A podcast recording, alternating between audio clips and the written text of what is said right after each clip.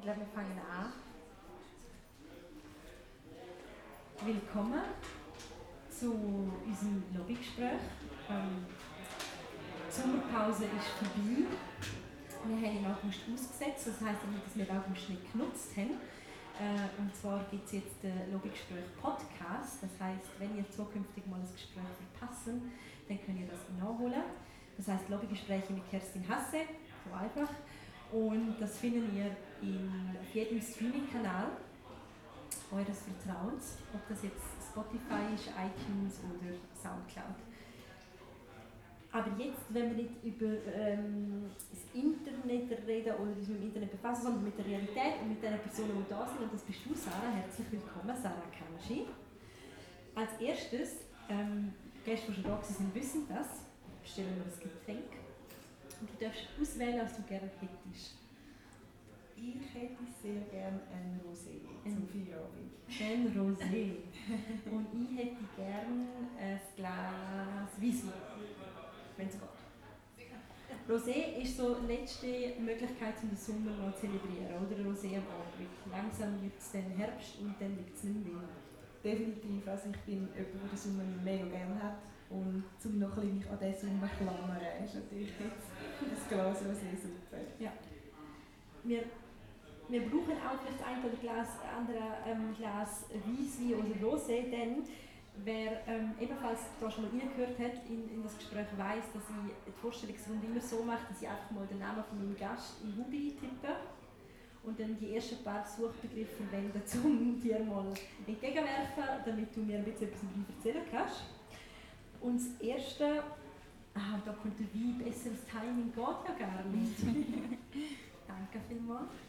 Das erste ähm, Stichwort, wo, danke vielmals, wo man ähm, findet, ist Sarah Akanji packt aus.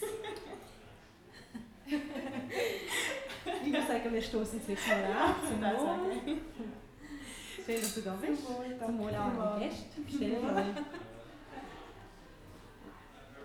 Sarah Akanji packt aus. Wir hoffen natürlich, dass du heute Abend auch auspackst. Aber ich glaube, das hängt mit etwas anderem zusammen. Genau, das ist natürlich gerade der reißerischste Titel, den wir als erstes finden. ähm, ja, es ist darum gegangen, um den Frauenstreik. Ähm, ich wollte dort an Frauen Stimme geben und Öffentlichkeit geben, die sonst nicht so im Zentrum stehen, die nicht eine Chance haben, um ihr Leben zu erzählen und die aber genauso wichtige Arbeit leisten. Und zusammen mit der UNIA ist dort eine mega lässige Kampagne gemacht worden mit eben dem «Sarah packt aus». Ähm, dort sind sie an einem Tag überall da in der Stadt Zürich übergegangen und haben Kleider verteilt. Und haben wie eigentlich eine Webpage gemacht mit einem Video von mir, wo ich eben auspacke. Und was das genau ist, darf man auch sehr gerne noch nachschauen gehen, weil die Homepage gibt es immer noch. Es ist nicht das, was man im ersten Moment denkt. So viel kann man verraten, oder? Genau, ja. Also ich habe ganz viele schockierte Nachrichten bekommen, so «Ui, nein, so, hast du das schon gesehen, was ist das?» Ich meine, bist du auf den Link gegangen, was kommt dort führen? Und es war recht amüsant, ich habe es natürlich schon lange gewusst, dass das jetzt die Kampagne ist, aber mein ganzer Freundeskreis nicht, meine Familie nicht. Und zuerst sind alle schockiert, was kommt jetzt da. Das ist natürlich genau der Effekt, den wir haben Da kommen wir zum zweiten Suchbegriff, Sarah Akanji und SP. Mhm. Genau, weil SP fühle ich mich mega wohl, ich arbeite in der SP, ich bin ja seit kurzem im Kantonsrat für die SP. Ähm, also es ist schon ein Teil von meiner Identität geworden und macht auch viel Sinn, dass das als zweiter Suchbegriff kommt.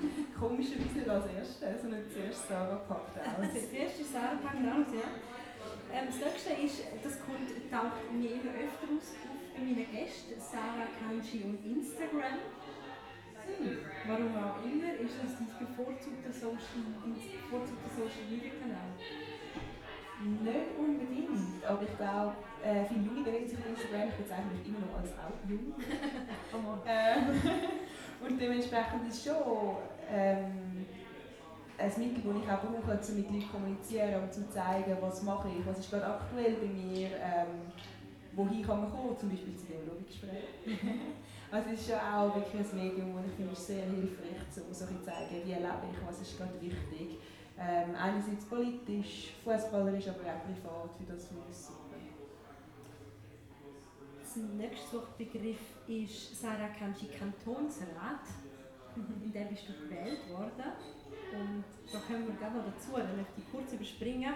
Aber noch der FC Winterthur erwähnen, der erscheint auch als Suchbegriff und das macht auch total Sinn. Denn du hast mal so etwa vor zwei Jahren das Frauenfußballteam vom FC Winterthur quasi gegründet.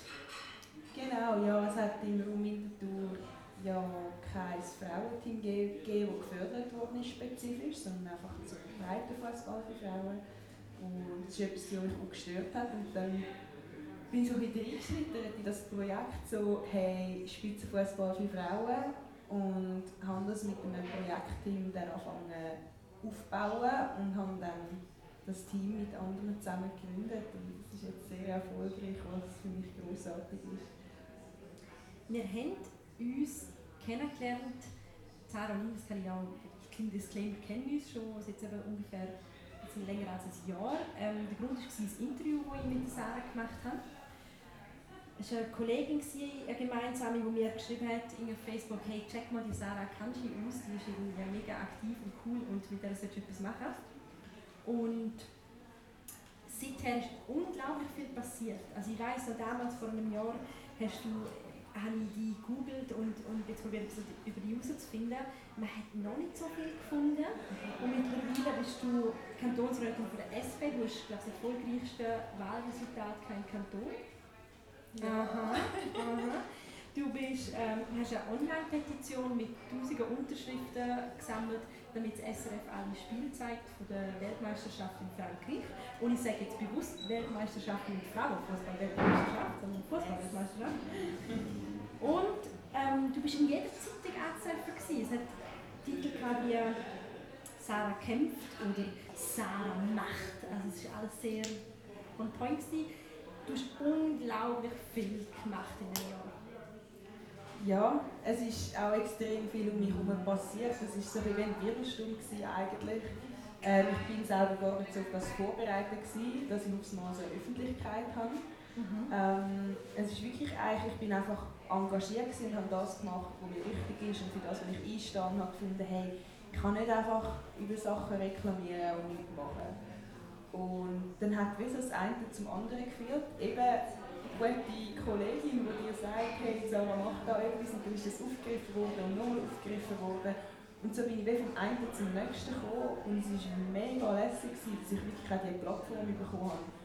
Zumal Leute sagen so, hey, das ist ein Anliegen von mir und hey, habt ihr euch schon mal überlegt, dass zum Beispiel Fußball für Frauen nicht die gleiche Öffentlichkeit hat, was sich viele gar nicht überlegt haben.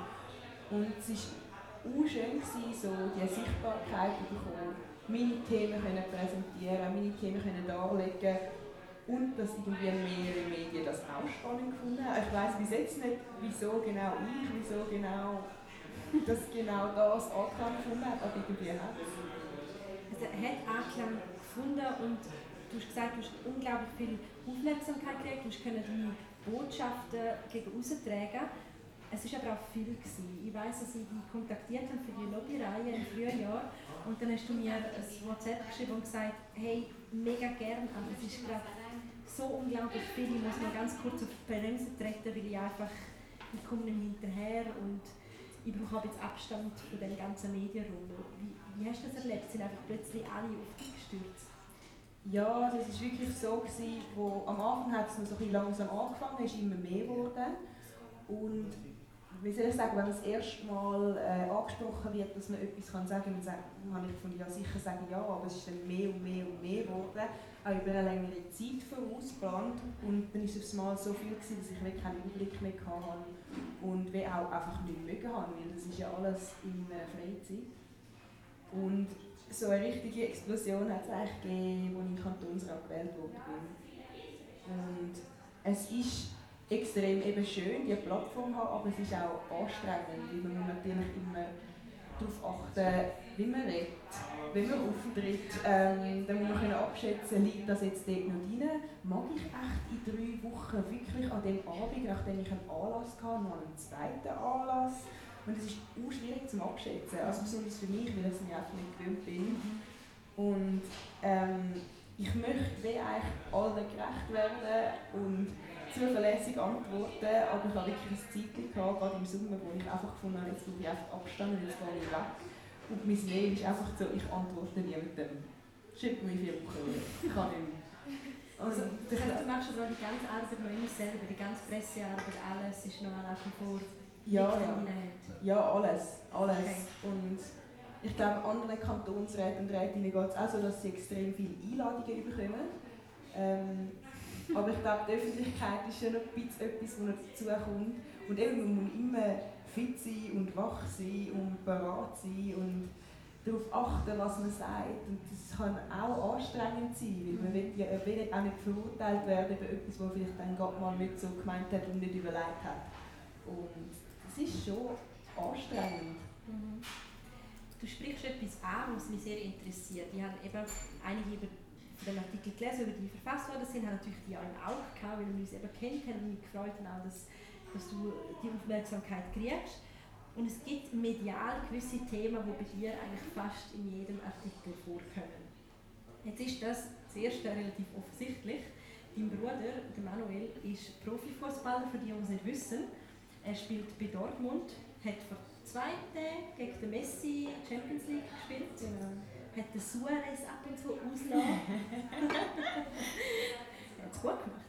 Und, ähm, und er man weiß ein bisschen mittlerweile, dass du, dass du nicht so scharf drauf bist, dass wenn du jetzt ein Politinterview führst, dass du auf den Manuel angesprochen wirst. Das hast du auch schon immer wieder in den Medien gesagt. Genau. Das Lustige finde ich, dass das trotzdem meine Berufskollegen und Kollegen immer einen Weg finden, um das trotzdem zu machen. Das wird läuft dann mit der Einleitung. Sarah Kanji, Sie mögen es nicht, wenn man Sie auf Ihr Bruder anspricht. Was denkt ihr darüber? ist er politisch aktiv. Also es geht irgendwie zwei Minuten und wir sind trotzdem bei dem Thema. Ja, das ist tatsächlich so. Ich habe, am Anfang habe ich das sehr okay gefunden, gerade so bei Porträts, weil mein Bruder ist ja wie auch schon ein Teil von mir. Ähm, aber je länger, je mehr habe ich so gefunden, so, also, wenn wir über Fußball reden, dann können wir über ihn reden, aber wir können auch über einen Ronaldo reden oder über einen Messi oder wie auch immer. Aber ich verstehe, dass man ihn aufgreift.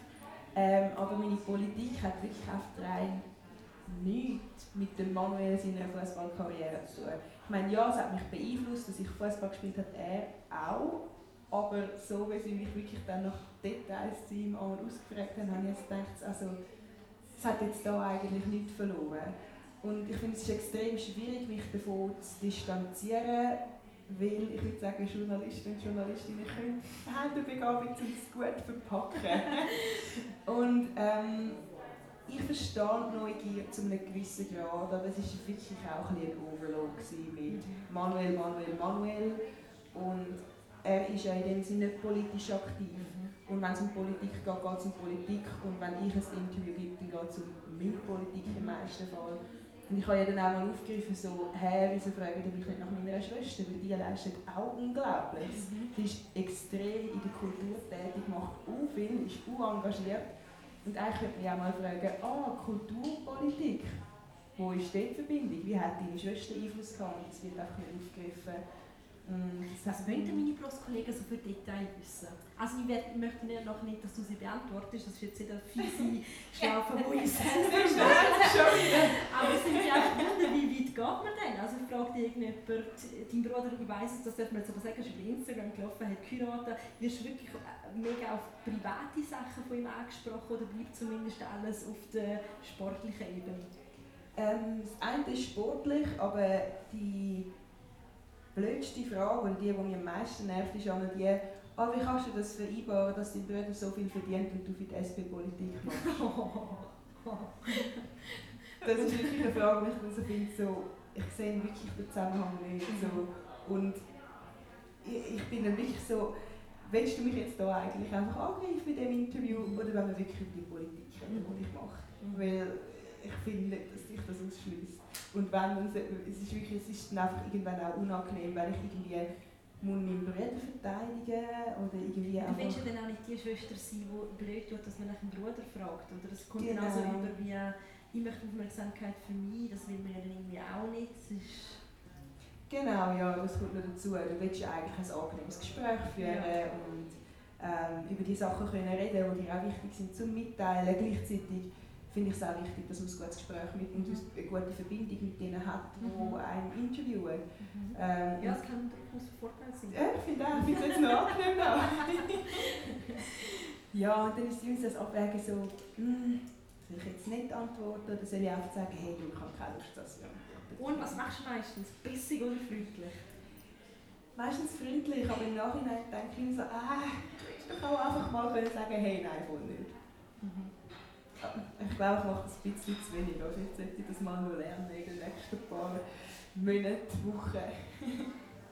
Wie ist dein Bruder auch schon auf dich angesprochen worden? Er ist schon auf mich angesprochen worden, aber recht selten auch. Mhm. Es ist vielleicht auch, er ist als Deutschland ist, grad, ist noch mal weiter weg. Ähm, er wird wahrscheinlich gefragt, was seine renitent politisch aktiv Schwester schon wieder gemacht hat. Das ist wahrscheinlich das andere Extrem dann. Ja, und zwar, er ist, einmal ist er heimgekommen, wir haben uns getroffen und dann hat er gefunden, hey Sarah, du glaubst es nicht. Ich so, was, also, was ist jetzt passiert? Dann hat er gefunden, ich bin am Flughafen angesprochen worden, ob ich dein Bruder bin. Und ich so, ah, wow. Wie cool ist das denn? ich habe einfach so, wow, wirklich? Und er so, ja, ja, ich bin wirklich, weil du jetzt im Kantonswagen bist. Und ich so, oh, okay, spannend, aber es ist einmal passiert. Ich habe gefunden, so, jetzt du mal, und dann wirklich so, oh, jetzt weiss ich mal, wie es dir geht. Wenn die erste Frage um dich geht, dann geht es um mich selber. er hat sich gefreut, oder? Er hat sich mega gefreut, er hat mir gerade mitteilt, das erste, was er gesagt hat, nachdem wir uns Hoi gesagt haben. ja, es ist krass, gerade vor dem Gespräch habe ich mit einer Journalistin geredet, die gewusst dass sie Sarah heute interviewen. Und sie hat mir gesagt, dass sie mal einen Beitrag produziert hat, wo im Nachhinein sie die Buchbinder vom TV-Beitrag nicht selber können schreiben und Zara hat nicht einmal einen Namen gekriegt, sondern sie ist in einem Buchbinde. Im Interview mit ihr einfach nur gewesen, die Schwester von Manuela Kanji. und das war es einfach. Gewesen. Also das Ausmaß nimmt recht bizarre Züge an, muss man sagen.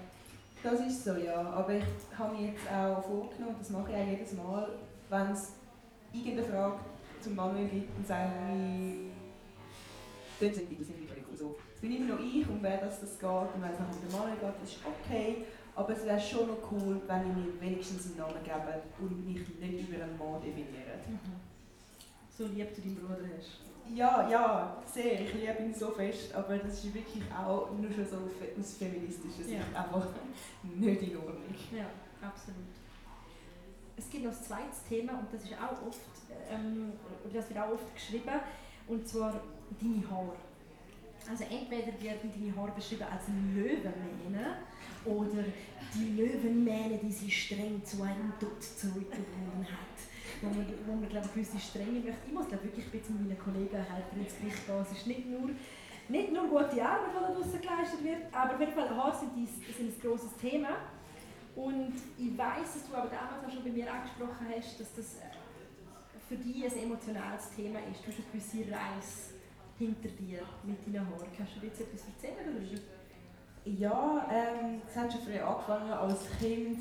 Ich weiß nicht, wie es anderen geht, aber ich kann eigentlich einfach ein unauffälliges Kind sein.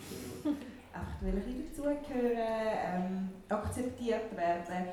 Und in dem Dorf, wo ich aufgewachsen bin, war es natürlich von Anfang an so, gewesen, ah, das schwarze Kind. Und das ist wirklich so, du bist einfach anders, es ist anders mit dir umgegangen worden. Mhm. Und es war einfach nicht nur die Hautfarbe, sondern auch die Haare anders. Gewesen. Du hast das aber in dem Fall schon als kleines Kind gemerkt, weil manchmal habe ich als Kind noch so ein bisschen einen Filter, dass man nicht checkt, dass man irgendwie anders behandelt wird als die anderen, aber die, die kindliche Naivität hast du in dem Fall nicht lange können geniessen. Du hast relativ schnell gelernt, etwas ist anders. Ja, ja, sehr schnell. Nur schon, weil fremde Leute mir in die Haare gelangt haben. Also ich mag, an viel mag ich mich gar nicht erinnern, aber meine Mami hat mir das einmal erzählt, so, wenn sie mit uns ist posten, dass irgendwelche fremde Erwachsene einfach uns die ganze Zeit angelangt haben. Ähm, was was gemacht? Einfach eingelangt, wollen anlangen, weil es anders sind. Und meine Mami hat dann jedes Mal gesagt, hey, es ist so nicht in Ordnung. Man langt mhm. nicht einfach andere Leute im so Gesicht am Kopf an. Genau, es ist etwas sehr Intimes, es ist etwas, was man nicht einfach macht. Also ich würde nie jetzt einfach, sag mal, die Bar führen gehen und jemanden mit Haaren. Das ist so absurd. Und Lustigerweise passiert es mir jetzt auch manchmal noch, als. Erwachsene. Mhm. Dass dir Leute in die Haare ja. helfen? Und immer mit der Rechtfertigung, ah, ich habe schon immer mal anlangen oder ich habe schon immer mal wissen, wie sich das anfühlt. Das ist etwas extrem Persönliches. Und, also, ja, und vor allem ist es so, also, es ist ja es ist einfach auch rassistisch. Ja, also wirklich, ja. ich habe schon immer mal wollen, afrikanisches Haar anlangen. Also als wäre es jetzt exotisch, was es gibt. Das ist irgendwie unerhört. Ja, und vor allem, dass sie sich eben das Recht nehmen, so in die persönliche äh, Bubble sozusagen ja. einzugehen und einfach anlangen. Das ist wirklich, genau. Und eben als Kind war das eigentlich auch schon so, gewesen, das heisst, ich bin so ein mit dem aufgewachsen. Ähm, und Kinder sind halt mega direkt und teils auch mega gemein. Und mhm. es ist mir oft gesagt worden, so, ah, du siehst es wie ein Schäfchen, was jetzt nicht gerade so lässig war. Das war ein harmloser und das andere war mehr so, wie hast du die Steckdose gelangt. Das ist, glaube ich, so der Klassiker.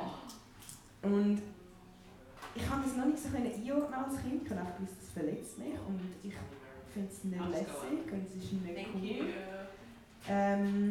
Und je länger, je mehr habe ich gefunden, ich will doch einfach unauffällig und einfach zugehören. Und habe dann meine, meine Haare angefangen zu strecken, chemisch, was recht schmerzhaft ist und völlig ungesund für die Haare. Und einfach aus dem Drang heraus so auch normal sein und zugehören. Und, ähm, ja, und das war dann etwas, gewesen, wo ich dann mit der Zeit so mega haben sagen so hey, nein, es ist eigentlich okay und eigentlich findest du ja deine Haare schön und eigentlich passen sie so zu dir, wie sie sind Darum lernt es einfach so.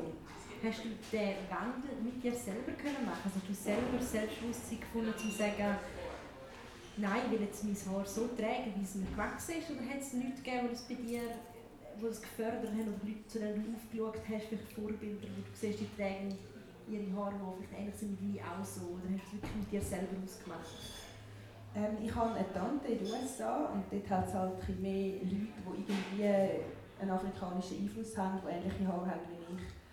Und ich habe dort wie, bei anderen Impfungen habe ich es immer mega schön gefunden. Ich habe es auch bei mir selber nicht schön gefunden. Mhm. Und habe dann so gesehen, so, ah, da gibt es ja auch Haarprodukte für mich, weil das war auch ein Problem. Gewesen. Es, hat, es gibt in der Schweiz unterdessen ein bisschen mehr, aber es hat kein Haarprodukt für mich gegeben. Also ich brauche einfach andere Haarprodukte, mhm. weil meine in dem Sinn einfach viel zu wenig Feuchtigkeit drin haben. Ähm, und habe dort dann halt so mega viele Sachen eingekauft und Sachen ausprobiert und habe dann so gemerkt, ah, oh, mega lässig, man kann ja viel machen und bei anderen sieht es mega lässig aus, mhm. versuche mal das aus, mal das aus, mal nochmal etwas anderes. Und habe dann wie so Phasen gehabt, wo ich gefunden habe, wow, heute finde ich es mega schön und heute ohne ich das jetzt so Und dann hat es Phasen gegeben, wo ich gefunden habe, ach nein, nein, nein, nein, komm, verstecken wir es wieder. Und ich glaube, durch den Bezug zu den USA, zu anderen äh, Frauen, die ähnliche Haare hatten wie ich, habe ich gefunden, okay, es ist okay so.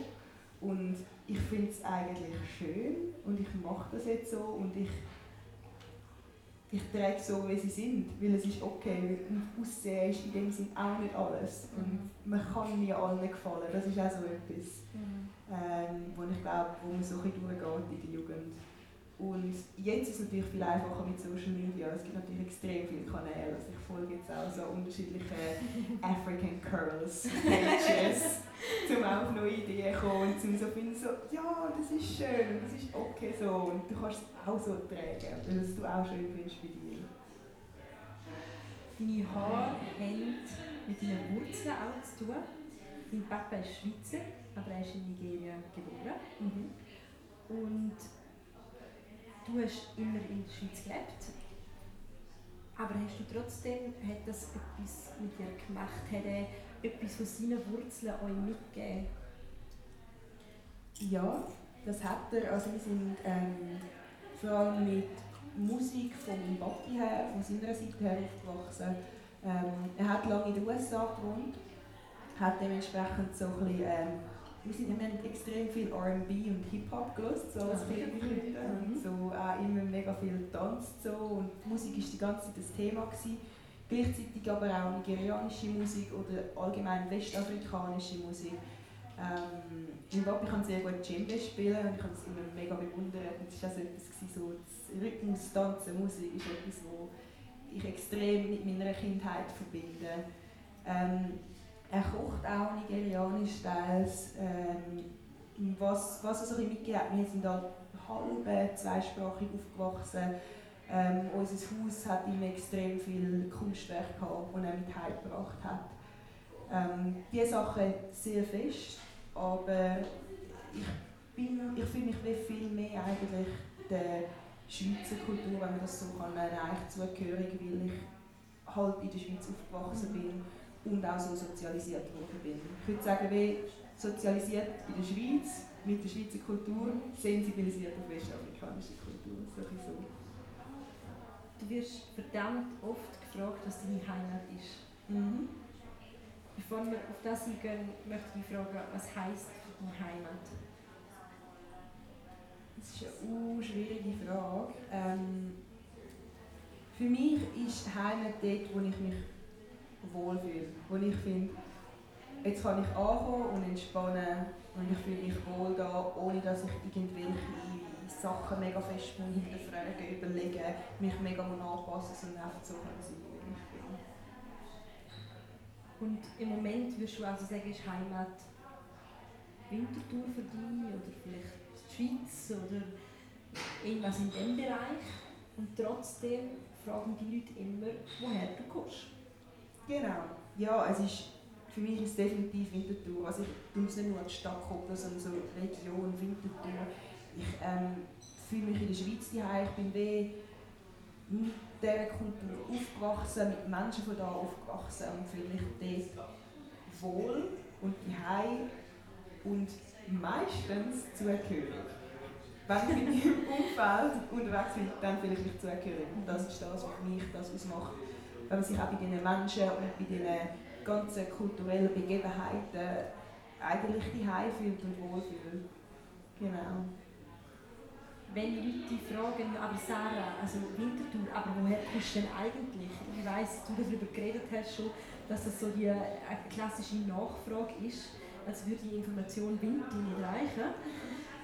Wie, es gibt ja sogar Leute, die den durchaus, finde ich, die rassistische Nachfrage, obwohl sie es so sagen, probieren zu legitimieren, indem sie sagen, ja, aber es hat mich nur interessiert oder die haben es ja nur genau wissen oder so. Was antwortest du denn? Ähm, ich antworte meistens ähm, nicht, sondern frage dann einfach zurück so, ja, von wo bist denn du? Mhm. Und dann kommt meistens irgendeine Aussage wie Zürich. Und ich so, ah, ist noch ähnlich, eben Winter Zürich. So. Und die erste Antwort ist eigentlich wirklich ähnlich. Und das Spannende ist, wenn man es dann umkehrt und die Person fragt, ja, aber wirklich. Dann ist so, ja, wirklich Zürich. und dann ist so, ja, aber ich habe das Gefühl, wir steigen ins slawische Touch Wenn ich so etwas, dann, dann verwirrt das die Leute extrem. Ich finde so, hä, nein, sicher, hä, voll nicht. So. Und dann ist so, ah, bei dir findest du es nicht okay, aber bei mir findest du es okay. Mhm. Und ich glaube, das ist dort so ein der Punkt, dort, dort kann man es so ein bisschen packen. Und das ist bis jetzt aber die einzige, der einzige mögliche Weg, wo ich gemerkt habe, okay, ich kann die Leute vielleicht wenigstens ein bisschen darauf sensibilisieren. Ähm, oder ich sage ihnen auch so, hey, das ist einfach mega anstrengend, ich werde das mega oft gehört und ich muss mich mega oft rechtfertigen und ich finde es voll nicht okay, dass du meine erste Antwort nicht einfach akzeptierst, weil ich kann dich nicht anschauen, sondern du fragst mich etwas und ich gebe dir Antwort, das sollte doch einfach lange. Und ja, meistens sind sie so ein bisschen eingeschüchtert oder so ein bisschen sind es dann nicht so lässig. Ja, du musst ja nicht so übersensibel sein, Sarah. Ja, genau. Also Entschuldigung. genau. Ähm, ja, aber ich glaube, es hat immer also, ich kenne das nur aus irgendwelchen Feminismusdiskussionen oder so, wird dann sehr schnell in die übersensibel Ecke gestellt, wo sich jetzt halt wieder über den blöden Sexismus aufregt oder auch in dem Fall über Rassismus. Also. Genau, ja. Und ich finde halt wirklich einfach so, äh, aber du, du hast schon die Offenheit irgendwie gar nicht. Und dann teils sagen, äh, komm, es bringt es einfach nicht. Mhm. Und manchmal finde ich es auch, ich ändere meine Strategie jetzt mal. Manchmal finde ich es auch lustig zu sagen, hey, von Japan. Einfach ein Verwirrung. Ja, einfach zum noch ein bisschen Verwirrung streuen, um es aufzuzeigen, so, ich habe eigentlich keine Lust, um dir irgendwie eine richtige Antwort zu geben, weil ich keine Lust habe, auf das Gespräch sozusagen eingehen oder eben mich rechtfertigen. Genau. Du hast mir damals vor einem Jahr auch erzählt, dass der Alltagsrassismus, der eben mit dieser, mit dieser Nachfrage zusammenhängt, die versteckten blinden Punkte, oder eben die blinden Punkte, die, die Leute haben, dass dir das ganz oft im Alltag passiert. Mhm. Oder immer wieder, dass du, wir sind damals zusammen mit dem Zug von Winterthur zurück nach Zürich und hast du mir gesagt, dass es dir schon passiert ist, dass du in einem Abteil gesessen bist und Leute das Abteil gewechselt haben. Mhm. Oder dass alte Frauen ängstlich die Handtaschen vor sich zugemacht haben. Also völlig bizarr. Ich bin komplett, es hat mich komplett schockiert und es schockiert mich nach wie vor, dass das etwas war, was du in der Schweiz musst aushalten musst. Mich schockiert es ehrlich gesagt auch, weil ich mich will nicht weil ich mich weh, aber ich finde es auch okay, dass es mich schockiert, weil das Weh für mich auch ein Zeichen ist so, hey, es ist nicht okay und du musst etwas gegen das machen. Sondern es ist nicht, ich habe so eine Phase gehabt, wo ich gefunden habe, oh, ich nehme es einfach so hin. Und dann habe ich mega aufpassen, weil ich gefunden hey, nein, voll nicht. Du kannst es nicht einfach so hinnehmen und du kannst nicht ähm, den Leuten, die dann sagen, oh, du bildest dir das nur ein, sagen, ah oh, ja, vielleicht bilde ich es wirklich nur wieder ein. Sondern dass ich gefunden hey, es ist nicht okay und ich bin nicht die einzige Person, sondern es geht vielen so und du musst etwas sagen dagegen. Und manchmal geht es, ich meine, in dem Moment, wo die Frau die Tasche zugemacht hat und wirklich so an sich gerissen hat und sich so halb von mir weggedreht hat, ist ehrlich gesagt mein erster Reflex gewesen, so, hey, am liebsten würde ich schnell einfach schon so eine Tasche reissen und so tun, als würde sie wirklich klauen. dann haben wir das nochmal überlegt. und dann habe ich gefunden, so, dann bestätigt sie ja eigentlich genau in dem, was sie denkt. Aber irgendwie reizt es mich so fest, weil es so absurd ist. Mhm. Ähm, und dann habe ich eigentlich nichts gemacht in dem Moment. Und, und mich geärgert im Nachhinein, dass ich nichts gemacht habe, nichts gesagt habe. Und habe dann für mich gefunden, so, mach es in der Politik, mach es mit dem. Was soll ich gerne sagen, ist das auch dein Antrieb gewesen, dass du politisch aktiv geworden bist? Ja, mega fest. Und eben auch zum die Öffentlichkeit, die ich bekommen habe, um die wirklich auch nutzen und auf das aufmerksam machen. Weil eben du sagst, du bist schockiert gewesen. Mhm. Und extrem viele sind schockiert, die selber nicht von dem betroffen sind. Und um wirklich aufzuzeigen, hey, das passiert. Mhm. Und es ist weh, ich bin nicht die Einzige, es passiert extrem mhm. vielen. Ich habe ähm, erst gerade eine Rede halten beim Lauf gegen Rassismus und habe mir so ein paar Beispiele überlegt und das ist mir wieder eingefallen, wenn ich an der Uni war, in der Cafeteria und mein Zeug wollte zahlen und mit der Legi kommt mir ja ähm, Und dann bin ich aber eigentlich nach meinem Mitarbeitendenausweis so als Putzgehilfin gefragt worden. Ja. Und dann habe ich gesagt, und, ich, und die Sachen verdränge ich irgendwann wieder und dann ist das jetzt so viel gekommen. Das ist eigentlich schon noch krass und eigentlich muss man das sagen man muss anderen Leuten sagen, dass das immer noch passiert. Und du hast in dem Moment aber nichts gesagt, wo das passiert ist? Ich habe es gar nicht realisiert. Okay. Ich habe mir einfach automatisch meine Legi gezeigt und dann meine Kollegin im Nachhinein so, hey, das ist gerade mega krass. Und ich so, hä, was? Und sie so, ja, sie hat dich nach dem... Also, dann habe ich gefragt, dass sie eine Putzfrau ist. Und ich so, ah shit, ja, voll daneben. Und ich glaube, ich bin dort wie oft so in dem Uni-Dings und habe mir dann auch immer so gedacht, so, hä, das ist einfach voll nicht okay. Das ist voll nicht okay. Ja, und eben, ich, das Einzige, das, was mich wirklich so motiviert, ist, dass ich nicht die Einzige bin. Mhm. Und dass es an ganz vielen passiert. Und dass man wirklich auch Leute damit in dem Sinne schockieren kann, weil viele finden es nicht okay. Mhm. Und so eine Solidarität zu merken, das ist natürlich etwas, was einem mega Kraft gibt und ich dann auch finde, so, ist etwas, was ich in die Politik ertragen kann, weil es viel schockiert und in dem Sinne auch viel beschäftigt und etwas kann bewirken. Habt ihr innerfamiliär darüber geredet? Auch Strategien gehabt? Vielleicht, dass die Eltern euch auch gesagt haben, wenn das passiert, sprechen sie an oder halt eben nicht? Oder Leider nicht so, nein. Also, meine Geschwister, die, meine Schwester und mein Bruder sind beide recht viel ähm, cooler, was das anbelangt. Die sind so die, die sich mega gut haben von dem distanzieren und einfach so, oh, ich schaue einfach auf mich und ich mache mein Bestes. Und es kommt dann schon gut, wenn ich das mache, was mich interessiert. Ähm, und mir ist immer mega näher gegangen. Mir ist immer extrem näher gegangen. Und ich habe herausgefunden, hä, wieso werde ich jetzt anders behandelt? Und ich finde es mega unfair und ich habe ja gar nicht gemacht. Und es war mehr so, so Sarah, glaube einfach an deine Fähigkeiten und mach, mach das Beste daraus. Und, ähm, ich hätte mir gewünscht, dass man es ein mehr thematisiert hätte, weil ich glaube, ich hätte dann früher so eine bessere Schutzwand aufbauen ähm, Aber die Strategie glaub, von meinem Papa war vor allem so, hey, macht einfach euer Ding und es kommt gut. Und so mega so der Fokus auf sich selber und an sich selber glauben, was auch eine mega schöne Strategie mhm. ist. Ähm, aber ich glaube, ich hätte es mega gebraucht, um zu wissen, wie ist die richtige Antworten. Ähm, und wenn ist etwas wirklich nicht okay und du kannst es auch sagen, dass es nicht okay ist, anstatt das einfach abschlucken. Mhm. Du spielst Fußball. Ähm, Sport ist ein großes Thema bei euch in der Familie und Sport und Rassismus hängt leider auch noch immer sehr oft zusammen.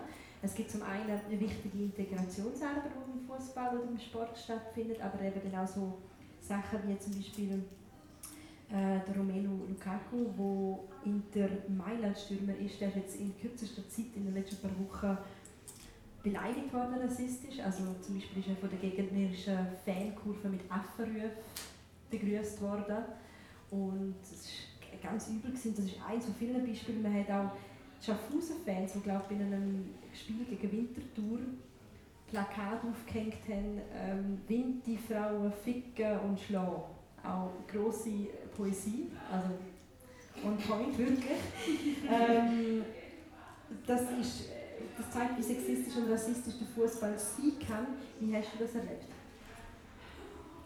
Ähm, du bist ja als Mädchen mit einem nigerianischen Papa oder Schweizer Papa hast du oft in Bubenmannschaften gespielt. Also du bist quasi der Sonderfall vom Sonderfall gewesen. Ja, ja, ja, ja, es ist mir bewusst, dass ich da wirklich doppelt verloren habe eigentlich in unserer Gesellschaft auf dem Fußballplatz. Ähm, als Kind ist es ich wollte einfach shooten. Und eben, ich bin da in meiner Familienbubble mega gut aufgewachsen, dass ich nicht, mich eigentlich nie als Mädchen gefühlt habe, sondern einfach als Kind. Gleichzeitig ist mein Bruder das Kind, meine Schwester ist das Kind und ich habe mich eigentlich immer genau gleich gefühlt wie sie, einfach nicht gleich wie die anderen Kinder wegen der Hautfarbe. Ähm, als ich Fußball spielen bin, bin ich halt auf dort hin, halt immer noch als das andere Kind, das war wie so Norm für mich. Ähm, und habe gemerkt, ich bin, halt, ich bin dann relativ gut gewesen, dass durch das, dass ich gut bin, aufs Mal akzeptierter bin. Okay. Und das war noch spannend, gewesen, halt wirklich als Kind, dass es egal dann eine Zeit lang war, dass ich ein Mädchen war und es war egal, dass ich eine andere Hautfarbe hatte. Also die Buben haben nicht Probleme gehabt, wenn Nein. ihnen mal locker den Ball Als Kind überhaupt nicht, sondern es war dann so, gewesen, ich will mit der Sarah spielen. Ich so, oh, wow, jetzt werde ich da noch bewundert und ich bin da so mega dabei und akzeptiert. Ähm, und dann auch bei der Jugend hat das halt schlagartig geändert, wo es dann wirklich auch auf Fußballfeld auch Beleidigungen gegeben Ich habe mega lange mit Jungs gespielt. Ähm, und es ist dann halt wie, wenn ich etwas gut gemacht habe, vor allem von den gegnerischen Spielern, ähm, ist es dann halt oft darum gegangen, eben, dass ich ein Mädchen bin und hat mich so beleidigt. Mhm. Oder wegen meiner Hautfarbe. Ähm, oder noch Nein, eigentlich war das weniger schlimm, nicht noch schlimmer. Oder einfach völlig von der Beine geholt. Mhm. Ich weiss noch, als ich mal bei einem Hallenturnier über die Bande nie gecheckt habe. Das war wirklich schlimm. Ähm, ja, gezielt. Ja, ja, natürlich, klar gezielt. Ähm, und dort habe ich wirklich, bin ich mega froh, dass ich gefunden habe, so, hey, nein, ich gehöre hier und ich, das ist jetzt hier auch mein Platz und ich nehme das nicht weg. Ähm, aber ja, je länger, je mehr habe ich gemerkt, das ist nicht nur ein Problem von mir, sondern es ist wirklich ein Problem im Fußball auch. Fußball ist bei, besonders bei gewissen Fankulturen extrem rassistisch, extrem sexistisch und auch homophob. Und das ist für mich wirklich ein Durchkapitel. Also es ist etwas, wo man mega fest müsste daran arbeiten und für mich nicht nur auf dem Fußballplatz ein Problem ist, sondern ein gesellschaftliches. Mhm. Weil viele gehen ja Fußball schauen und finden so, ah, endlich kann ich jetzt mal wirklich so sein, wie ich bin. Sau Genau. Und einfach kann ich sagen, was ich will und dann sage ich halt auch meine rassistischen Sachen, meine homophoben Sachen. Und ich finde das extrem schockierend, dass man das wie als etwas sieht, ah, jetzt kann ich jetzt endlich machen, was ich will. Das ist ja zu einem gewissen Grad schön und gut, wenn man sich selber kann sein kann, aber was es für ein Ausmaß teils annimmt, eben mit Bananen, äh, mit ähm, ich meine, das Plakat Winterfrauen ficken und verhauen, ich meine, das, ist, das hat mir Angst gemacht. Und es hat mir nicht nur um mich, sondern um all meine Teamkolleginnen, um alle Winterthur Frauen und auch um die ganze Gesellschaft. Dass, mhm. dass Leute wirklich drauf kommen, ein Banner machen, das dort draufschreiben, das mit INE und nochmal 3000 Mal überlegt haben, ja, das ist okay. wir finden das und wir zeigen das jetzt da. Unglaublich. Das ist wirklich, es ist etwas extrem Schockierendes und ich finde darum umso mehr muss man Sensibilisierungsarbeit leisten und auch aufzeigen, auch öffentlich, es geht einfach nicht. Ihr macht das äh, bei eurer Fußballmannschaft, indem ihr ganz bewusst euch gegen äh, Sexismus, Rassismus, äh, Homophobie aussprechen. Deine Kapitänsbinde mhm. hat Regenbogenfarbe, richtig? Genau. Auch als, als Zeichen. Genau. Es ist vor allem es ist eine mega spezielle Binde. Ähm, die ist selber genäht worden von einer Mitspielerin von uns, von unserem Team. Und die haben mich so wirklich so vom ersten Spiel an getragen, weil es uns von Anfang an wichtig war, hey, wir stehen nicht einfach nur dafür, dass wir als Frauen Fußball spielen dürfen, sondern wirklich, es hat also etwas dahinter für das Integrative, für die Akzeptanz, für die Toleranz gegen, gegenüber unterschiedlichsten Menschen, egal welche Herkunft, egal welche Sexualität, egal ähm, was auch immer, sondern wir wollen wirklich ähm, gegen ausstrahlen, dass wir für eine Gesellschaft für alle einstehen, die nicht diskriminierend ist. Und die haben wir jetzt wirklich seit dem Anfang und ich komme auch extrem viele Nachrichten über von anderen Teams, so viel, hey, wo haben die her? Und ich kann jedes Mal mega stolz sagen, hey, eine Spielerin von uns hat sie selber genäht. Es gibt sie nicht im Verkauf, aber näht euch auch und steht dafür und zeigt es gegen raus. Das ist mega lässig. Ihr setzt dort den Hebel an, um ein Zeichen zu setzen. Du bist auch Politikerin. Wo siehst du die Möglichkeit, wo könnte man das schaffen? In einem Verband UEFA, FIFA, ADI, es gibt die schönen äh, Antirassismuskampagnen, die polierten Plakate und alles, aber schlussendlich gibt es dann eben doch die Affenrufe im Stadion, wo bis heute nicht geändert worden sind. Ich habe das extra vorher nochmal nachgeschaut. Also die Fans sind immer noch nicht abgestraft worden. Wo, wo könnte man ansetzen, damit weniger Sexismus und weniger Rassismus Platz hat in den Fußballstadien? Ähm, es ist halt mega schwierig, wenn es eine Masse ist, die kommt. Ähm, in vielen Fällen hat es so einzelne Leute, die aufpassen und die Leute glaube ich, auch füttern und dann wie, ähm, das auch Konsequenzen hat, aber man merkt halt einfach das Land nicht.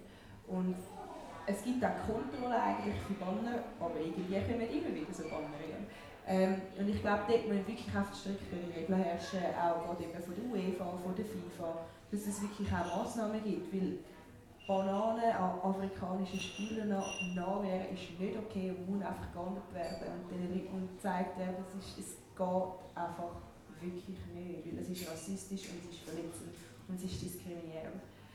Ähm, und ich meine, ich bin, ich bin ehrlich gesagt nicht so ein Fan von diesen Bestrafungen. Ich bin eigentlich mehr für so Präventionsarbeit, aber manchmal muss ich auch wirklich aufgezeigt werden, so, nein, wirklich nicht. Und ich wünsche mir auch, dass wirklich mal das Spiel auch abgebrochen wird, dass ein Schiri wirklich einfach auch den Mund und sagt, hey, jetzt brich ich im Fall einfach ab, weil das ist etwas, das Spiel einschränkt und das ein schönes Spiel zu einem mega hässlichen Spiel macht. Und können es so nicht weiterhin akzeptieren. Also, dass es da wirklich Unterbrüche gibt. Das ist schlimmer als jeder verdammte Platzregen. Ja, mhm. ja, extrem. Und vor allem, ich glaube, ich kann sich das voll nicht so gut vielleicht auch vorstellen, aber wo ich rassistische Bemerkungen auf dem Feld gehört habe, ich kann mich dann nicht aufs Fußball konzentrieren, sondern du so überlegst dir so, verletzt. Ja, und du überlegst dir so, wie wehre ich mich, kann ich mich jetzt wehren? Und dann hast du so einen inneren Konflikt in dir. Wenn du dich jetzt wehrst oder irgendetwas machst, dann lässt du das Team im Stich, weil das Spiel geht weiter. Und dann bist du wirklich so, soll ich jetzt loyal gegenüber dem Team sein und abschlucken, was gerade passiert ist, oder hörst du auf dich selber und stehst dafür ein und nimmst die andere Person raus und, und sagst ihr wirklich so, hey, voll nicht, das ist nicht in Ordnung. Oder gehst zum Trainer, zum Trainer und sagst, nimm den Spieler oder die Spielerin raus, es ist nicht in Ordnung. Hast du das aber gemacht? Nein, ich habe es also es ist noch, es ist noch spannend, seit ich äh, mit Frauen zusammen spiele, ist das eigentlich nicht passiert. Okay. Ähm, und damals, als ich noch mit Jungs gespielt habe, habe ich jedes Mal den loyalen Weg genommen ähm, und habe mein Team eigentlich unterstützt. Und es eigentlich wirklich, dann war die ganze Zeit in meinem Kopf am Kreisen gewesen, und es ist einfach, es ist nicht lustig und es bringt dich selber nicht weiter und du fühlst dich, als hättest du dich selber verraten. Gerade Frauenfußball und das Engagement für Frauenfußball löst auch viele Emotionen aus. Das findet man am besten in der schönen Weite vom Internet, wo ja so ein Happy Place ist. Vor allem in der Kommentarspalte. Und da mal ein bisschen reingeschaut, habe extra nicht die schlimmsten genommen. Ähm, aber da gehört noch Sachen wie, es ist alles gegangen um die Initiative, dass du eben Stimmen gesammelt hast, dass SRF alle Spiele zeigt von der WM, von dem Sommer in Frankreich. Langweiliger geht es nicht. Außerdem sieht man beim Männerfußball ja auch schon äh, genug Pussys auf dem Feld. Oder, auch sehr schön, ich finde Frauenfußball absolut langweilig und absolut unästhetisch. Genauso Frauentennis, Frauenski, okay. Die Lindsay-Ära war gar nicht so schlecht, aber eigentlich kann man außer Eiskunstlauf keine andere Sportart anschauen, die von Frauen ausgeübt wird. Okay, Synchronschwimmen geht auch noch. Das ist meine Meinung. Ich bin weder frauenfeindlich noch sexistisch. Wirklich jetzt ein schönes Roundup gefunden. Ähm, ich meine, ja, das erste Argument, rollen wir es mal von hinten auf. Das erste Argument, das immer kommt, ist, es ist einfach absolut langweilig. Frauenfußball ist langweilig. Ja, ich, ich, ich verstehe es irgendwie einfach nicht. Es ist Fußball. Es ist wie so, es ist genau der gleiche Sport. Es sind die genau gleichen Rahmenbedingungen. Und ich verstehe wirklich nicht, wenn man kann sagen dass es langweilig ist. Und spannenderweise sind das ja meistens die, die noch nie Frauen beim Fußball gesehen haben. Die sind noch nie ins Spiel schauen die haben keine Ahnung davon. Und viele beziehen sich dann irgendwie auf Fußball von den 90er Jahren, wo Frauen einfach noch keinen Trainer hatten und dementsprechend auch einfach nicht haben können lernen, wie Fußball spielen. Und dann finde ich so, äh, es ist immer noch einfach, es ist so, immer noch das Gleiche. Ähm, und das stimmt wirklich auch einfach nicht. Ich habe jetzt gerade bei dieser WM all die Leute, die ich gewusst habe, die noch nie Fußball ähm, so auf höherem Niveau geschaut haben, und gesagt habe, jetzt schauen im Fall einfach. Und jetzt hocken wir da das zweite an und jetzt schauen wir das Spiel.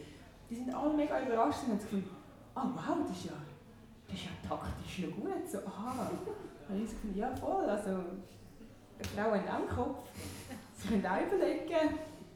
Und auch sonst eben auch, so von, auch von der Schnelligkeit, ich meine, die Spielerinnen haben teils, glaube ich, irgendwie sind irgendwie über, über 25 km pro Stunde gerannt, was sehr schnell ist. Und dementsprechend das Argument, Frauen sind viel langsamer und auch das ganze Spiel ist viel langsamer, das zieht auch einfach nicht. Und was mich... Gibt es denn einen, einen Unterschied für dich zwischen Frauen- und Männerfußball, jetzt aktueller Stand? Ja, also dass die Physis anders ist, das ist, das ist ein Fakt. Also das ist wie nicht bei allen gleich natürlich, das ist teils genetisch, biologisch bedingt, aber im Schnitt ist es so, dass man kräftemäßig als Frau nicht unbedingt gegen einen Mann ansteht. Eben, es ist bei allen anders, es gibt ja auch da hormonelle Unterschiede. Ähm, aber sonst eben, das Taktische ist ja etwas, was man einfach lernt. Das Technische ist etwas, was man lernt. Das Spielverständnis ist etwas, was man einfach lernt. Das sind alles Sachen, die genauso wichtig sind. Und ich meine, man könnte ja dann genau auch sagen, der Messi, der jetzt klein und eigentlich eher dünn ist, der könnte ja dann auch kein Fußballer sein, weil er ist klein und dünn. Wenn die Physis das Einzige ist, wo eine Rolle spielt. Genau.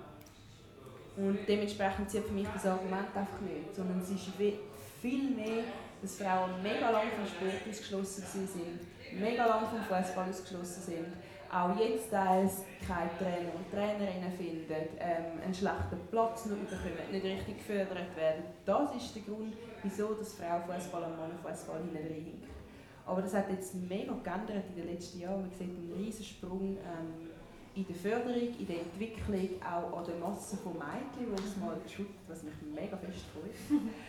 ähm, und ich glaube, es ist eine mega Änderung da. Die Frage ist oft, ob es jetzt die Medien dann auch endlich aufgreifen und endlich sehen. Du sagst, oder du setzt dich ein für Gleichberechtigung zwischen Männern und Frauen Fußball. Was bedeutet das für dich? Was, was, wo müssen wir es ansetzen, dass es gleichberechtigt wäre? Und was heißt das für die Gleichberechtigung? Ich finde es auch extrem wichtig, dass die Sportlerinnen, die ja extrem viel leisten, auch die nötige Anerkennung, Wertschätzung und Sichtbarkeit bekommen. Weil, wenn ich das jetzt so ganz frech darf sagen, in meinen Augen leistet die Fußballerin eigentlich mehr mit Fußballer. Viel, viel arbeiten nebenbei, plus machen Spitzensport. Also sie vereinen eigentlich zwei Sachen, während dem Fußballer einfach den Sport, also den Fußball als Job machen und nicht beide Sachen nebenbei. Und Fußballer können sich ja komplett auf das konzentrieren, auf das ganze Gesundheit, auf ihre Gesundheit, auf Prävention, auf Ernährung und all das, weil sie die ganzen Rahmenbedingungen haben. Während den Frauen, jetzt gerade hier in der Schweiz, ich meine, FC Zürich, der extrem gut ist. Ich meine, die arbeiten nebenbei. Die arbeiten den ganzen Tag, gehen am Abend ins Training, müssen wirklich eigentlich alles miteinander unter einen Hut kriegen und leisten in dem Sinne einfach viel mehr. Und das wird null anerkannt, weil sie eigentlich keinen Lohn bekommen. Also monetär anerkennt, meinst du? Genau, genau, weil du brauchst ja, wenn du dich auf etwas konzentrieren willst, in der Fußball brauchst du ja gewisse, in dem Sinne finanzielle Mittel, weil es ist ja wie ein Job eigentlich es ist ein Job. Und bei Männern wird es anerkannt als Job und bei Frauen extrem oft nicht. Das das Gegenargument bei dieser Diskussion ist ja immer, dass man sagt, ja gut, der Männerfußball bringt viel mehr Geld ein, äh, mehr Umsätze, mehr Sponsoren. Sobald die Frauen dann halt auch die Sponsoren haben, kriegen sie auch das Geld. Was würdest du dem entgegnen? Ähm, ja, das stimmt zuerst mal. Das ist immer gut, zuerst mal ja sagen. ähm, aber das ist ja auch mega historisch. Einmal eins. genau. Okay. Ich habe dich gehört, ich verstanden. Ja, ist gut. ähm, aber wenn man das so ein bisschen mehr betrachtet, das ist ja auch mega historisch bedingt. Man hat irgendwann Mannenfußball unterstützt und Sponsoren gegeben und dann sind Fans schauen und dann hat sich das wie so miteinander so geschaukelt. Und bei Frauen ist einfach nicht gekommen. Und ich meine, das mit Nachfrage, Angebot ist ja immer so eine Sache. Wo fängt es an? Und man hat jetzt auch gemerkt mit der WM und der WM in Frankreich, den Sommer, äh, aufs Mal haben mega viele sind, ist Interesse da gewesen. Man hat äh, Sponsoren gefunden und gewisse Ligen haben extrem viel Geld auch eingepusht. Ähm, jetzt geht die englische Liga bei den Frauen. Und sie haben auch viele Fans. Ich hatte gerade vor zwei Wochen ein Spiel gewesen, Manchester City gegen United, wo 31'000 Leute sind gut zuschauen. Also es ist eigentlich nicht so, dass das Interesse nicht da ist, sondern es geht einfach darum, dass man wirklich mal einfach investieren. Und dann, dann ist es auch so, dass die Öffentlichkeit das mitbekommt und findet, ah, es ist ja eigentlich noch spannend. So, ich könnte ja auch mal schauen, ah, die spielen ja gar nicht so schlecht. Also ich glaube, das mit dem Angebot Nachfrage ist nicht so, dass zuerst Nachfrage muss da sein und dann erst das Angebot, um man kann es auch so pushen. Genau, man kann es auch auf Ja, weil ich meine, es, es geht mir auch so, die, habe immer Männerfußball geschaut, einfach weil, weil das im Mainstream war, weil das Popkultur war, weil man halt, ich weiß auch nicht, das ist, ja, du wachst auf und kriegst und irgendwann mal von deinem Fußball begeisterten Onkel ein Interliebli und das ist dann einfach Männermannschaft, also das ist, das geht glaube Mädchen und Buben bis jetzt halt noch immer so, dass man einfach eher mit den Männermannschaften erzogen und sozialisiert wird. Genau, es wird schon so von klein an einem Mann getragen. Man verbindet Fußball einfach mit Männern und nicht mit Frauen, obwohl es eigentlich in meinen Augen wirklich einfach nicht so sollte sein heutzutage. Und darum glaube ich, dort kann man schon extrem viel machen, dass man wirklich auch einfach an Sportlerinnen wirklich auch die, die Sichtbarkeit gibt und nicht einfach nur Sportler. Wir haben vorher darüber geredet, was schwierig ist im Fußball, über den Rassismus und den Sexismus. Trotz allem ist das ein Sport, das merkt man, wo du wahnsinnig gerne hast. Was fasziniert dich an diesem Sport? Das ist eine mega gute Frage. Ich weiß auch nicht, ob ich die zufriedenstellend kann ähm, beantworten. Ich, ich mache einfach allgemein extrem gerne Sport, das habe ich schon früher gemerkt. Ähm, einfach so den Kopf abschalten und im Sport sein und einfach körperlich etwas machen und mich auch weiterentwickeln in dem. Ähm, ich würde jetzt auch sagen, es ist etwas, was mir noch liegt. Es macht meistens auch Spass, wenn man etwas macht, was einem noch liegt. Ähm, aber was ich mega gemerkt habe, das, was mir am meisten gegeben hat, das habe ich jetzt beim FC Winterthur in dem Frauenteam, das wir neu haben, gemerkt, ist ähm, der Team Spirit. Und zwar etwas, miteinander können machen und miteinander können weiterkommen und etwas erreichen. Und wirklich, wir haben die unterschiedlichsten Spielerinnen, ähm, die dort zusammengewürfelt sind mit unterschiedlichen Qualitäten, mit unterschiedlichem Hintergrund, mit unterschiedlichen Interessen. Und gleich ist uns allen zusammen etwas wichtig und das ist das Weiterkommen und um uns entwickeln. Und das gibt mir so viel, so die, die, die Solidarität und das Miteinander und der Teamgedanke und so, hey, wir sind miteinander da und machen etwas und kommen weiter.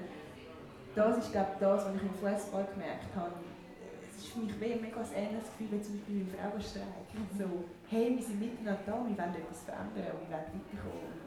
Aber ist es mehr Zufall, dass du einfach beim Teamsport Fußball gelandet bist? Oder hast du schon immer, ich weiß auch nicht, ein Fable für Bälle und Ballsport war eh schon das Ding. Gewesen. Oder irgendwie etwas muss ja auf der sportlichen Ebene gewesen sein, wo die gereizt hat, vielleicht am System, wie das Spiel funktioniert. Oder ist es wirklich einfach mehr Teamsport gewesen? Ich glaube, es war wirklich der Teamsport gewesen. und dadurch, dass ich als Kind schon Fußball im Garten gespielt habe, ist es wie auf das gewesen. Ich glaube, es hätte auch können, weiß nicht, Basketball werden. Hätte auch mega gut können. Ich glaube, es war zu einem gewissen Grad einfach Zufall gewesen, dass wir einen Ball hatten, dass wir den Ball mit dem umgekickt haben. Hast du immer mit deinen Geschwistern geshootet? Ähm, nur mit meinem Bruder. Meine Schwester hat nicht mitgemacht. Spannenderweise, ich weiß nicht wieso nicht. Also wieso sie nicht mitgespielt hat damals. Sie ist ein älter als wir zwei und wir sind näher zusammen, der Manuel und ich. Ähm, Michelle, ich weiß auch nicht, sie ist mehr so, ähm, mehr so, wie soll ich sagen, extrem so auf Schule fokussiert gewesen, hat schon Volleyball gespielt, Leichtathletik, hat etwas mega anderes gemacht. Mhm. Und der Mann und ich haben einfach zusammen dem Ball gekickt irgendwie. Du kannst es jetzt sagen, unter uns. Oh. Wer spielt besser Fußball? Der Manuel. Der Manuel. Ja, ich bin wirklich ganz, ganz sicher. Ich habe es ihm gegenüber habe ich das natürlich noch nie zugegeben. Okay. Wir werden schauen, dass wir nie von dem Gespräch. Nein, es ist für mich auch wirklich völlig klar, es ist, ähm, es ist sein Job. Ja. Bei mir ist es ein Hobby. Mhm. Bei mir ist es eine Leidenschaft und ein Hobby. Und aber du hättest können gleich gut sein wie er, oder? das ist halt auch schwierig zu beantworten. Die Rahmenbedingungen haben nicht gestimmt. Ich konnte nicht den gleichen Weg einschlagen äh, wie er. Aber, ähm, aber gibt es etwas, wo du weißt, kannst du besser als er am Ball? Komm schon. Ich sehe es dir an. Nein, ich kann im Fall jetzt wirklich einfach, ich kann wirklich einfach nicht sagen, ich finde, er ist so ein herausragender Spieler auf so vielen Ebenen. Ähm, Nein. Es tut mir, ja. Nein, es ist in Ordnung, das ist schon gut. Ich glaube, das ist jetzt wirklich ein neues Selbstständigkeit. Es tut mir jetzt fast ein weh zum Schluss. Ich weiß wirklich nicht, was ich besser kann. Du kannst ja für sonst mega viel besser als Aber man muss schon sagen, dein Bruder ist professioneller Fußballspieler sehr erfolgreich. Du bist gerade zur wirklich Abstand als erfolgreichste Kantonsrätin gewählt worden machst so unglaublich viel und deine Schwester hat vor kurzem die Co-Leitung von Gessner in Zürich übernommen. Deine Eltern haben irgendetwas verdammt richtig gemacht. Was?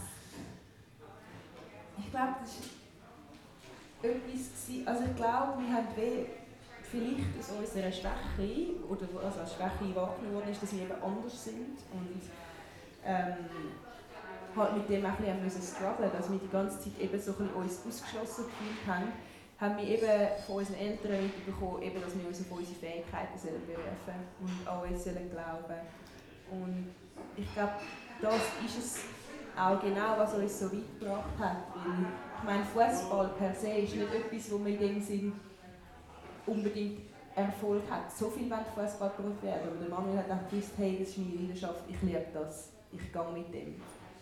Das Gleiche bei meiner Schwester, sie ist eben in der Kultur tätig, ist jetzt auch nicht gerade der Job, wo man sagt, ah, nicht das sicherste Aussicht. Genau, ja, und, aber sie liebt es und sie macht es so gerne und sie macht es so gut, dass sie einfach diesen Weg eingeschlagen hat. Und ich, ich habe Geschichte und Politik studiert und ich weiß nicht, wie oft dass ich die Frage haben müssen beantworten, ja, was machst du nach dem nichts oder kannst du ganz so gut ja. einfach nicht studieren. Mhm.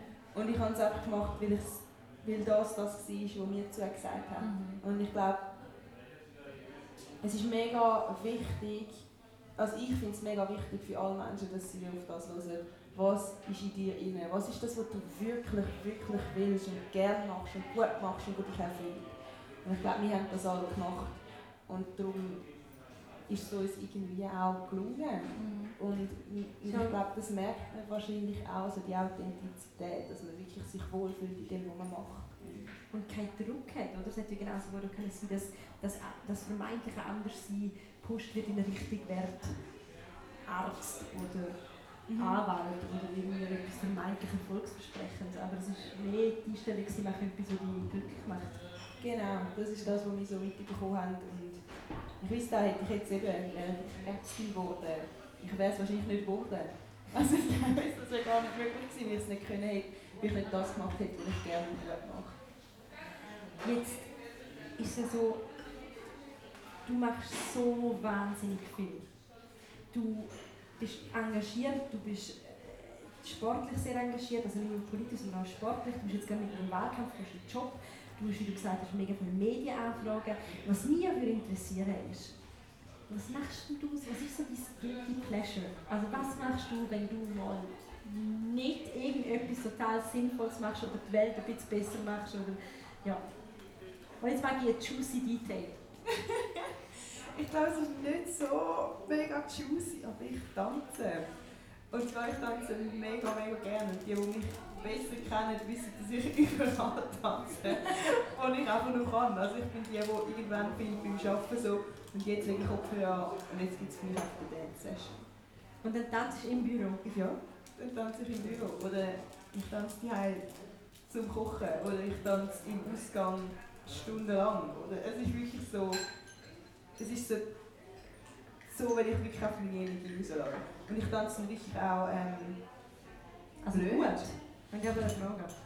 Ja, ich glaube schon nicht. Also es ist halt etwas, eben, wo mich so von klein auf, wir haben immer schon viel tanzen. Also ich tanze mega gerne, aber ich tanze auch gerne blöd. Mhm. Aber ich muss halt sagen, in der Öffentlichkeit ist es schwierig, weil ich so finde, so, ah, wenn jetzt irgendjemand das Handy zückt, dann habe ich vielleicht das Problem am nächsten Montag im Kantonsrat. Hast du jemals im Kantonsrat tanzt? Nein. Ich wäre sehr dafür, dass du das machen willst. Vielleicht wäre das ein bisschen Auffrischung, ja. Mhm. Mal einfach tanzen, wenn ich schlecht drauf bin. So, zum, zum mich wieder aufmuntern, zum wieder Energie finden. Beste Tanzsong, spontan, wo alle hören wollen, wenn sie jetzt Abend heimgehen? Urna heisst, von Burna Boy. Es ist äh, Afrobeat. Das ist wirklich, das ist so ein Lied, äh, das ich jetzt Zeit hören wo ich spannenderweise aber auch wirklich so auf dem Weg zum Kantonsrat Lust zu meinen Kopf ready machen und mir so vorstellen. Und dann geht es in dem Rhythmus im Kantonsrat weiter? Ja, wirklich. Und ich stelle mir immer so vor, andere hören vielleicht so Echo der Zeit von der und ich höre Afrobeats. Aber ich finde es mega in Ordnung. Ich finde, das gibt mir Energie und das ist das, was ich abschalten kann. Mich auf das wie so einfach dort völlig gehen kann und dann wieder das Arbeiten und auf den Kantonsrat und alles sonst konzentrieren. Wir wissen, was wir hören wenn wir da sind. Afrobeats. Ich bedanke mich ganz herzlich bei dir. Es war sehr schön, dass dich äh, als Gast zu haben. Ich bedanke mich beim Publikum ganz herzlich. Unser nächster Termin ist schon bald, Anfang Oktober, mit einem Special Guest von Special Guest, Jesus Gott. Ähm, das ist die Müdigkeit, nicht wie mit einem Special Guest, Dankeschön, vom Zurich Film Festival. Ich darf noch nicht verraten, wer es ist, ähm, aber es wird demnächst bekannt geben. Ihr findet alle Informationen auf der Homepage vom Opera Hotel. Bis dahin folgen uns fleissig auf den entsprechenden Kanälen.